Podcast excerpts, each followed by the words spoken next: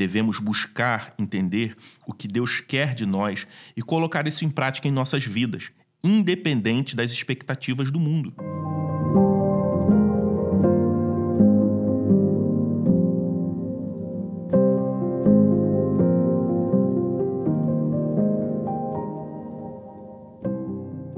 No último episódio, falamos sobre a realidade de que vivemos aqui, mas não somos daqui.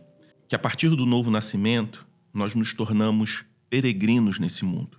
Mas, se não pertencemos a esse mundo, mas vivemos nesse mundo, qual é a nossa responsabilidade enquanto cidadãos? Hoje, vamos meditar juntos em Mateus 22, do 15 ao 22, sobre essa realidade.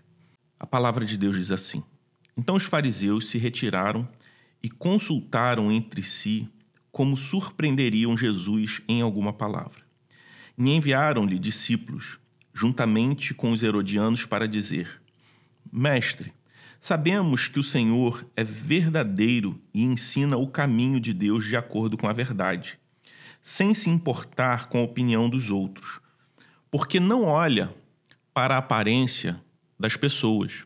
Assim sendo, diga-nos o que o Senhor acha: é lícito pagar imposto a César ou não? Mas Jesus, percebendo a maldade deles, respondeu: Hipócritas, por que vocês estão me pondo à prova? Mostrem-me a moeda do imposto. Trouxeram-lhe um denário e Jesus lhe perguntou: De quem é essa figura que está na inscrição? Eles responderam: De César. Então Jesus lhe disse: Deem, pois, a César o que é de César, e a Deus o que é de Deus.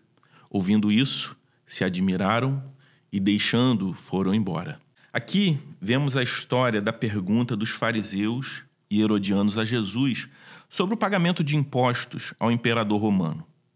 Muitos de nós podemos ser tentados a ver essa pergunta como uma armadilha política, mas na verdade é uma pergunta sobre a natureza da lealdade e da verdadeira submissão do cristão. Os fariseus queriam pegar Jesus em uma situação difícil, mas ele é astuto e responde de uma maneira que os deixa sem palavras.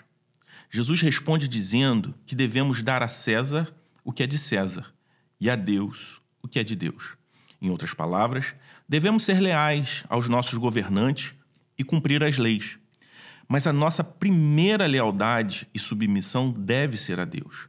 Isso significa que, mesmo quando nossas lealdades terrenas entram em conflito, devemos sempre escolher a obediência ao Senhor.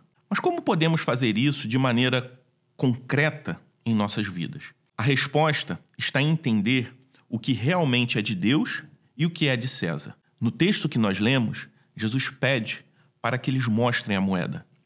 E naquela moeda havia a imagem de César cunhada. Por isso, deveriam dar a César o que é de César. Mas a palavra de Deus diz que nós também somos portadores da imagem e semelhança de Deus. Portanto, nós temos a imagem de Deus. Da mesma forma que deve-se dar a César o que é de César, devemos dar a Deus o que é de Deus. Isso significa que nós devemos nos doar a Deus. Devemos pertencer ao Senhor. Devemos buscar entender o que Deus quer de nós e colocar isso em prática em nossas vidas, independente das expectativas do mundo. Em resumo, esse texto nos lembra da importância de sermos leais a Deus acima de tudo e de buscar entender o que é de Deus e o que é de César em nossas vidas.